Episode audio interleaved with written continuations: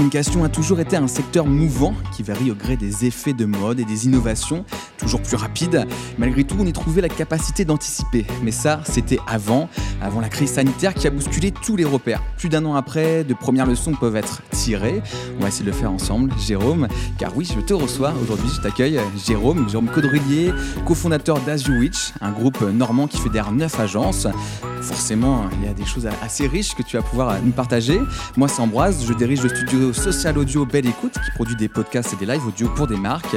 Bonne écoute de la Bellecom, le podcast du club de la presse et de la communication de Normandie.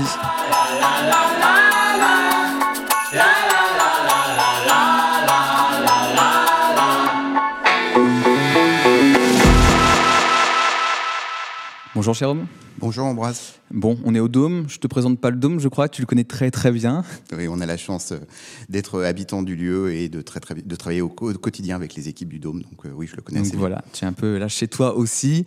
Euh, quelles ont été les conséquences, on dans le vif du sujet, quelles ont été les conséquences quasi instantanées de la crise qu'on vit encore en ce moment sur les agences du groupe Azwitch bah, en fait, euh, le 17 mars, c'est un arrêt complet, euh, comme tout le monde. Alors, on, avait, nous, anticipé euh, un peu avant sur la, le présentiel des équipes. On les avait déjà invités à, à travailler de chez eux, à partir avec leurs machines. Alors, 90% des équipes étaient équipées déjà euh, de, de, machines nomades. On en avait quand même quelques, structures qui avaient euh, des machines fixes. Donc les gens sont repartis avec leurs machines fixes. On a fait plus tard l'acquisition de machines nomades pour, faciliter, tout ça.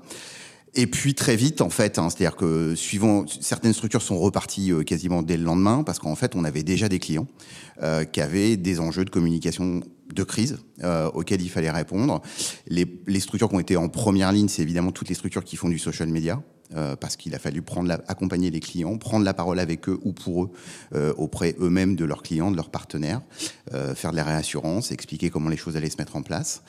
Euh, et puis après, c'est en fonction des structures que les l'activité est, repartie euh, au fur et à mesure. Euh, on a, nous, une de nos structures qui, par exemple, faisait des activités proches de l'événementiel et qui a mis plus de six mois à repartir. Ouais, donc là, euh, le coup est plus dur, évidemment. mais est-ce qu'on peut faire un raccourci en se disant que, en fait, les, structures qui ont le mieux vécu, c'était celles qui étaient liées au digital, comme tu l'as dit, par exemple, aux social media, et que cette tempête qu'on est en train de vivre, en fait, euh, c'est quasiment euh, un, ouais, un raccourci qu'on peut faire, qui est de se dire, bah, c'est le digital qui gagne tout dans, dans, cette affaire. Oui, c'est vraiment ça, c'est winner takes all, hein, c'est la fameuse, la, la fameuse phrase. c'est vrai que les structures au sein du groupe qui elles-mêmes étaient des structures dont l'activité était essentiellement numérique et digital, euh, ont pu repartir extrêmement vite, euh, extrêmement fort, euh, et que les structures plus traditionnelles ont dû, comme un certain nombre de nos clients, évidemment, se réinventer. reposer les questions de, du marché, des projets, des produits qui étaient à mettre en face et comment on pouvait effectivement continuer à faire une, activité dans un monde qui était éminemment euh, devenu euh, principalement numérique en termes de, de points de contact. Est-ce que tu as quelques exemples de clients des agences justement où c'était vraiment en quelque sorte le cas d'étude d'un client qui vit la crise de manière assez violente? Alors effectivement, on en a plusieurs. On a forcément accompagné euh, des industriels, on a accompagné euh, euh, des centres commerciaux, des restaurateurs. Mais ce qui semble peut-être le, plus le plus le, plus gros cas d'école, c'est Corsair, qui est donc effectivement une compagnie aérienne. Et eux, voilà, je dirais, du jour au lendemain, les avions sont cloués au sol. Alors cloués au sol d'abord dans une première liaison avec les États-Unis, dans les territoires d'outre-mer. Bah forcément, il y avait une forme de continuité, donc pendant quelques jours, ils ont pu continuer à voler, mais très rapidement, ils ont, ils ont, ils n'ont plus pu voler.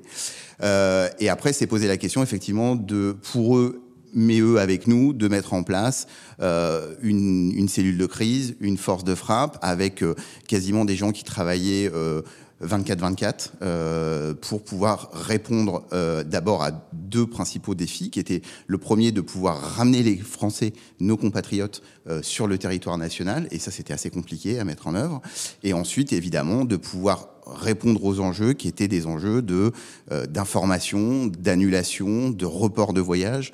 Euh, et ça a été extrêmement complexe à mettre en œuvre. On a forcément eu euh, des très beaux succès. Il y a eu des moments aussi où il y a eu des groupements de gens qui se sont mis ensemble pour essayer de faire des voilà des, des, des pressions. On a même eu vraiment un cas d'école dans, le cas où il y a eu un peu de harcèlement sur des personnels de Corsair via les réseaux sociaux. Ah, les personnes elles-mêmes. Hein. Voilà, les mmh. personnes elles-mêmes. Donc il a fallu travailler sur tout ça. et donc la réponse qui a été apportée, c'est de renforcer nous les équipes de notre côté et eux en fait toutes les personnes qui travaillaient de près ou de loin dans la communication ont été formées en cellule de crise aux enjeux des médias sociaux euh, et, avec des éléments de réponse euh, pour pouvoir apporter. Parce que l'élément important qu'il fallait comprendre aussi, c'est que Corsair, juste avant, c'est là où aussi on parle de numérisation, euh, les réclamations, c'était un numéro de téléphone. D'accord. Donc là, il fallait aussi, bah, effectivement, utiliser le numérique pour mettre beaucoup de formulaires, pour mettre en place des chatbots, pour mettre en place un certain nombre d'outils qui permettaient quand même d'avoir une filtration de l'information et de pouvoir finalement amener une graduation du niveau d'urgence de la demande d'un client. Et ça, par exemple, c'est quelque chose qui va rester, qu'on va garder euh, chez Corsair, euh, cette manière de gérer le SAV Complètement. Euh, c'est-à-dire que, comme un certain nombre, une fois de plus, d'acteurs, c'est-à-dire qu'eux, ils ont été obligés d'apprendre, de faire une, transition digitale en quelques semaines. et, et, et, ce qui est intéressant, c'est que aujourd'hui, forcément, il y, a des, il y a des éléments qui qui ont été entre-temps abandonnés, d'autres propositions, d'autres outils qui ont été mis en œuvre. Mais ce qui est certain, c'est que plus jamais Corsair n'utilisera uniquement euh, un standard téléphonique euh, pour répondre aux réclamations euh, de leurs clients. Est-ce que ça veut dire aussi que certaines agences du groupe vont devoir revoir leur positionnement, que c'est durable cela, qu'il y a certaines, certains métiers, certaines compétences qui vont être mis de côté pour vraiment se concentrer sur le digital? Alors aujourd'hui non.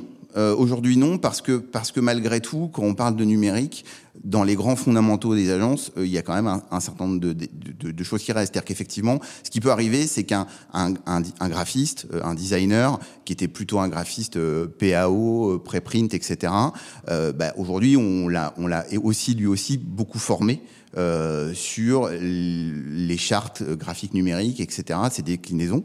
Euh, pour autant, euh, on continuera quand même, et on a continué entre-temps, à faire des éléments qui sont pour, pour de la fabrication, de l'impression, etc.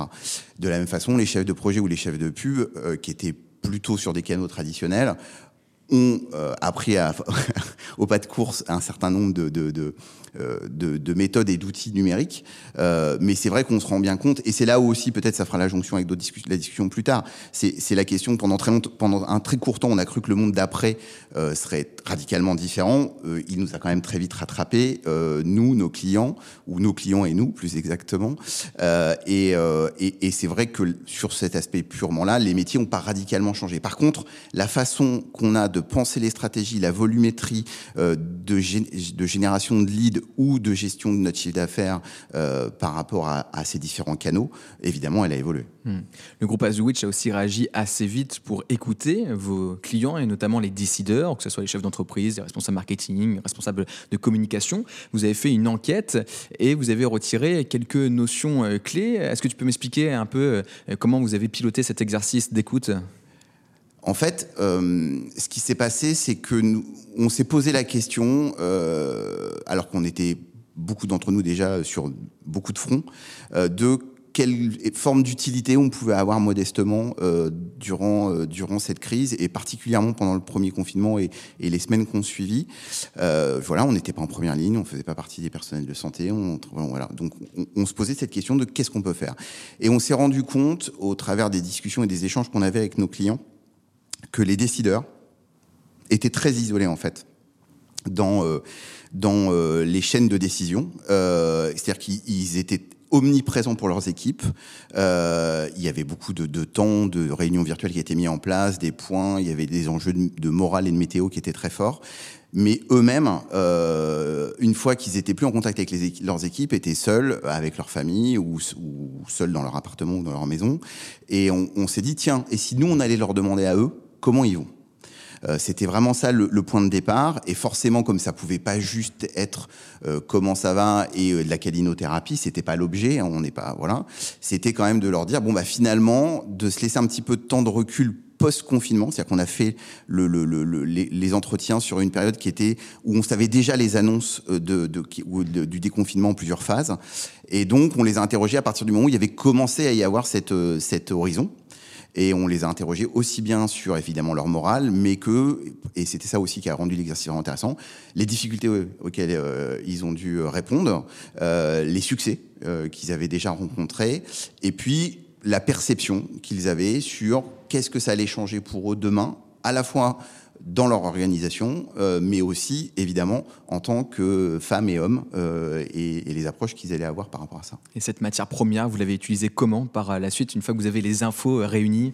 Ça a été. Alors, on, on est parti dans un exercice où on ne s'est pas simplifié la vie, euh, puisqu'en fait, on avait une petite dizaine de questions ouvertes. Donc on a interrogé 70 euh, personnes euh, sur des questions ouvertes, donc le traitement de ces questions ouvertes, euh, parce que c'était des échanges un peu à bâton rompu, il y avait juste des relances qui étaient prévues. On, a des, on, et on est sur un, un, matériau qui est à peu près de 45 minutes à une heure d'entretien, fois 70 personnes. Et donc là on part sur un nouveau projet d'intelligence artificielle avec de la sémantique. Et, et comme on n'avait pas cet outil-là, on a fait ça à la main, à l'ancienne. On a d'abord travaillé sur finalement regrouper des, des, des, des des thématiques, euh, de voir dans ces thématiques-là quels étaient les éléments communs, de travailler évidemment sur euh, les expressions, les adjectifs, euh, les visions qu'avaient chacune et chacun, et d'essayer de, d'arriver à quelque chose où on pouvait donner à la fois des éléments statistiques, avec un, gros avertissement qui était de dire qu'on est très conscient qu'à 70 personnes, on n'a pas une, vraie représentativité statistique. Et pour que ça ait aussi, qu'on puisse mettre en regard des chiffres, ce qu'on s'est dit, c'est qu'on est allé chercher des études ailleurs, sur des, sur des panels beaucoup plus importants. On était allé chercher du Xerfi, on était allé chercher des études comme celle-là, pour voir si nous, les chiffres qu'on obtenait sur certains items étaient dans les moyennes nationales. Et ce qui était intéressant, c'est que ça l'était. D'accord. Voilà. Donc, Donc, il y avait une euh, certaine euh, représentation de la réalité. Ouais, exactement, tout à fait. Voilà. Okay. Euh, si je comprends bien, Jérôme, de, de, ce que tu nous dis là, c'est que le groupe aujourd'hui ne vit pas d'hécatombe. Il n'y a aucune agence qui vit quelque chose aujourd'hui où on pourrait dire ça y est, on prend de plein fouet une certaine crise économique. Euh, il y a même une certaine fébrilité de se dire qu'est-ce qui va devenir en fait? On a d'abord construit, en fait, je pense que moi, en tant qu'entrepreneur, et j'ai eu la une des pires semaines de ma vie la première semaine parce que enfin ou sur les les dix premiers jours parce qu'on connaissait pas bien et comme tous les entrepreneurs et les entrepreneuses de France on ne connaissait pas bien la règle du jeu. On savait pas si on allait avoir le droit au chômage partiel on ne savait pas dans quelles conditions ça allait pouvoir être mis en œuvre. Tout ça été extrêmement euh, difficile et ce qui est certain c'est que s'il n'y avait pas eu les mesures d'aide et d'accompagnement on serait dans une situation qui serait sensiblement différente. Alors nous, mais plein d'autres acteurs, on est d'accord, c'est évident. Euh, et, et c'est vrai que sur cet aspect-là, euh, ces temps de, de, de, brouillard, de flou, d'indécision étaient extrêmement difficiles, les nuits ont été extrêmement courtes, et on a mis en place des scénarios euh, qui étaient des scénarios optimistes, euh, euh, neutres et pessimistes, et en fonction de ça, évidemment, ça avait un impact direct, parce que nous, notre métier, c'est de vendre des femmes et des hommes de l'intelligence, donc ça avait forcément un impact direct sur, suivant les scénarios, sur la, la, taille euh, humaine de nos structures. La bonne nouvelle, c'est qu'au bout de dix jours, on savait qu'on allait pouvoir effectivement rentrer dans le cadre de, des propositions gouvernementales et de la réglementation. Donc, à partir de ce moment-là, on n'a vraiment plus beaucoup d'inquiétude parce que, au regard de ça, euh, le groupe euh, est un groupe qui va bien, mmh. euh, sur lesquels effectivement nous on avait euh, de la trésorerie, on avait des capacités, on a été suivi très très vite euh, par nos établissements bancaires. On n'a même pas eu besoin de faire appel au PGE, nous, donc euh, aux mesures de, de, de prêts garantis par l'État. Et comme dans les valeurs du groupe, il y a la solidarité. L'enjeu, ça a été de dire que les structures qui allaient bien allait aussi contribuer pour les structures qui étaient complètement à l'arrêt. Tu m'avais parlé notamment d'une structure qui faisait des conférences sur le sujet du handicap euh, en entreprise. Donc là, en effet, c'est à l'événementiel. Et je pense que c'est celle-ci dont tu parlais, tout à fait. tu faisais référence tout à l'heure. Là, oui, là, c'est super compliqué. Quoi. Oui, parce que c'est une entreprise adaptée. Donc c'est une, une, entreprise qui fait travailler des, des, femmes et des hommes en situation de handicap et dont l'ADN est en fait de faire ces sensibilisations et cet accompagnement euh, à l'inclusion euh, des travailleuses et des travailleurs handicapés en, dans, dans, dans des grands groupes plutôt et qui est basé effectivement principalement sur des expositions, sur euh, des applicatifs en réalité euh, virtuelle, sur des escape games, etc. Donc des choses qui nécessitent d'être sur les sites des entreprises et c'était plus possible. Donc euh, ce qui a été intéressant, c'est qu'ils ont eu plusieurs mois pour repenser complètement, non pas leur ADN, non pas les, métiers qui sont les leurs, mais de comment ils allaient pouvoir proposer en utilisant le numérique, des outils dans, euh, en utilisant le cloud en mode un peu SaaS, et de pouvoir être présent pour notamment la semaine du handicap de 2020 qui était en novembre et le rendez-vous ils ont ils ont ils ont pu le faire et les entreprises ont répondu présentes et donc on, leur activité a pu repartir euh, euh, dès le mois de septembre pour en préparation de cette fameuse semaine du handicap et de l'inclusion. Donc là, il y a le côté rassurant quand tu as vu qu'en effet, il y avait tous les éléments pour faire en sorte de protéger le groupe. Maintenant, comme je disais, il y a les mois à venir et, ça, ça reste quand même une grande incertitude. On va pas se mentir, hein, dans, une activité économique, toujours, il y a, il y a un sentiment d'incertitude, mais là, il est peut-être à son paroxysme. toi, tu vois ça comment Est-ce que tu vois ça en disant, bah, c'est début 2022 où ça risque de s'écrouler? Enfin, on sait qu'il y a eu des dates clés comme ça. À chaque fois, on s'est dit, bon, dès que le PGE sera remboursé, tout va s'écrouler. Mm. Bon, bah, ça s'est repoussé, donc ça sera à ce moment-là. Euh, toi, t'en es où euh, vis-à-vis de ces réflexions? Alors autant je pense qu'on a été plutôt très bon euh, au niveau du comité de direction sur l'anticipation des différentes vagues du Covid, voilà, et on aurait aimé avoir tort, mais, mais effectivement le virus nous a donné plutôt raison. autant c'est vrai que sur la partie économique et les éventuels effets que ça aurait sur euh, le, marché économique macro et micro et sur nos clients. On n'a pas été très bon, on va pas se raconter d'histoire. C'est vrai que nous, on se serait vu euh, au mois de juin 2020, je t'aurais dit, bon, bah, la fin d'année va quand même être très compliquée, 2021 va, être, les six premiers mois vont être assez compliqués. Nous, on avait parié sur un retour à, au même train d'activité que l'on avait euh, en gros en février ou en janvier 2020, euh, on le pariait sur, dans le meilleur des cas, décembre 2021. D'accord. Voilà, on avait fait ce pari-là. Euh, et ben on l'a perdu, mais dans le bon sens, puisqu'effectivement, euh, nous globalement, euh, le groupe euh, va être quasiment euh, flat enfin, euh, au, niveau du chiffre d'affaires. Euh, par contre, comme un certain nombre d'acteurs, bah, en termes de résultats, parce qu'on a évidemment fait attention à tous nos coûts, ils sont, il sera plutôt bon, a priori. et c'est vrai que les perspectives qu'on a sur la fin d'année 2021 et le début, début 2022 sont très encourageants. Après, là où je te rejoins complètement, c'est qu'à un moment donné, il y aura forcément le mur de la réalité qui se rappellera un certain nombre de structures, parce qu'il y a des structures qui n'allaient pas forcément très bien avant la crise, et que c'est pas parce que vous avez contracté un PGE que euh, dans ce cadre-là, vous allez pouvoir avoir réinventé un peu votre modèle, euh, et, que, et que ça sera plus facile de sortir de cette crise. Ça arrivera, et tant mieux, mais on sait tous que évidemment il y aura des, il y aura des gagnants et des perdants dans l'affaire. Donc donc voilà, donc nous, on est plutôt en train de s'interroger sur finalement, est-ce que euh, 2022 euh, sera ce temps-là? Est-ce que c'est plutôt premier semestre? Est-ce que c'est deuxième, deuxième semestre? On parie plutôt sur la fin du premier semestre et le, début du, du, second. Mais une fois de plus, euh, on n'a pas été très bon, donc je suis, on n'est pas à l'abri que ce soit ou avant ou après. Et puis on se pose la question, et ça aussi c'est une façon de, de, de, voilà, de se dire qu'est-ce qui a changé en fait euh, chez nos collaboratrices, nos collaborateurs, qu'est-ce qui a changé chez nos managers, qu'est-ce qui a changé chez nos clients, parce que finalement qu'est-ce qui a changé euh, chez nous toutes et tous quand on est euh, des citoyens, des consommateurs, etc. Et là je pense qu'on est dans un moment où finalement euh, on reparlait tout à l'heure du monde d'avant, du monde d'après, où comme on nous a privé de plein de choses, euh, on retourne dans un monde d'avant plus fort. On a envie d'en profiter fort. On a envie d'en profiter fort. Mais pour autant, je, je pense qu'il y a quand même des choses qui, il y a des graines qui ont été semées et, et notre conviction, c'est qu'il y a des choses qui vont formidablement s'accélérer sur des prises de conscience et, euh, et, justement justement parlons-en parce que ça c'est exactement le, monde d'après. Mm. je te connais adorateur de la perspective de prospective pardon. La prospective et, des sujets qui peuvent justement éclore. Et des fois ben, on, on, se dit ça sera dans 10 15 ans. Là on sait qu'en quelque sorte bah, comme toute crise ça peut donner naissance à une tendance qui pourtant on pensait plus lointaine. Est-ce que tu as l'impression que justement quand on parle d'écologie quand on parle de RSE c'est des sujets qui tout d'un coup vont devenir centraux, qui vont être véritablement euh, les éléments de relance, euh, quel que soit le secteur, quelles que soient les entreprises je, pense que en fait la partie euh, RSE, elle, s'est déjà imposée sur un certain nombre d'acteurs. nous, on travaille, on a la chance de travailler avec des grands groupes, et les grands groupes, ils sont déjà face à une première difficulté, c'est le recrutement.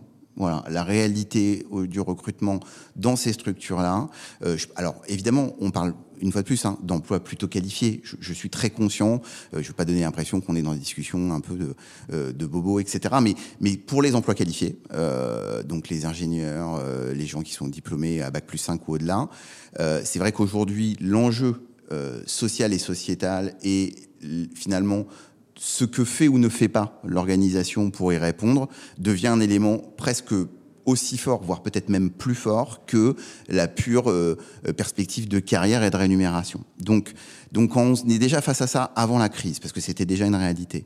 Et que après la crise, effectivement, euh, il y a une accélération de ces enjeux-là. On, on, entend quand même beaucoup de gens qui sont en train de nous dire que euh, bah, vivre en ville, euh, dans un appartement, quand on a été aussi longtemps confiné, seul, etc., c'est quand même un peu compliqué. Euh, et que donc on a envie de travailler ailleurs, que le télétravail s'impose, euh, et qu'on est en train de se poser la question de savoir où est-ce qu'on veut pouvoir vivre, en fait, finalement, et en même temps travailler, en se posant plus la question de où est-ce qu'on va travailler pour pouvoir vivre. Voilà, donc il y a, y a, une inversion finalement de, de, cet enjeu-là. Je pense que ça, ça va être un élément très fort. Le deuxième élément qui va obliger un peu les entrepreneurs, les entrepreneuses à accélérer sur ça, c'est la question euh, de ce qu'impose aujourd'hui l'Europe euh, et ce qu'impose aussi demain l'ONU, puisque l'ONU, par exemple, a mis en place des objectifs de développement durable euh, en début d'année. Euh, il y en a 17, c'est pour 2030. Donc 2030, ça va venir quand même très très très vite. Mmh. Et, et, et, ça va se traduire par de la législation. Donc à un moment donné, on, on aura un certain nombre de contraintes. Et quand les banques, par exemple, n'accepteront plus de vous prêter, mais pas parce que éventuellement vous avez, au regard de votre bilan, mais au regard effectivement de à quels objectifs de développement durable vous avez, vous répondez, quel, quel, quel engagement et quelle démarche vous avez mis en œuvre, là, ça va devenir un peu plus contraignant. Et le dernier aspect, c'est la valorisation d'une entreprise. C'est-à-dire qu'à un moment donné, on, quand on est entrepreneur, notre vocation, c'est que l'entreprise nous survive. Donc, si on veut demain la céder, si on veut demain euh, la revendre, etc., les simples tableaux comptables euh, vont pas suffire. Vont pas suffire. Voilà. Donc, donc voilà, on aurait eu cette discussion-là il y a un an, je t'aurais dit je ne sais pas, enfin il y a peut-être pas un an, mais il y a un an et demi, je ne sais pas, et je pense qu'aujourd'hui, effectivement, il y a une accélération sur cette partie-là. Ça donne à réfléchir. Merci Jérôme d'avoir accepté cet échange. On retrouve les infos de ton groupe sur azuwitch.fr et nous, on se retrouve très vite pour un nouvel épisode. À bientôt Jérôme. À bientôt Ambroise, merci beaucoup.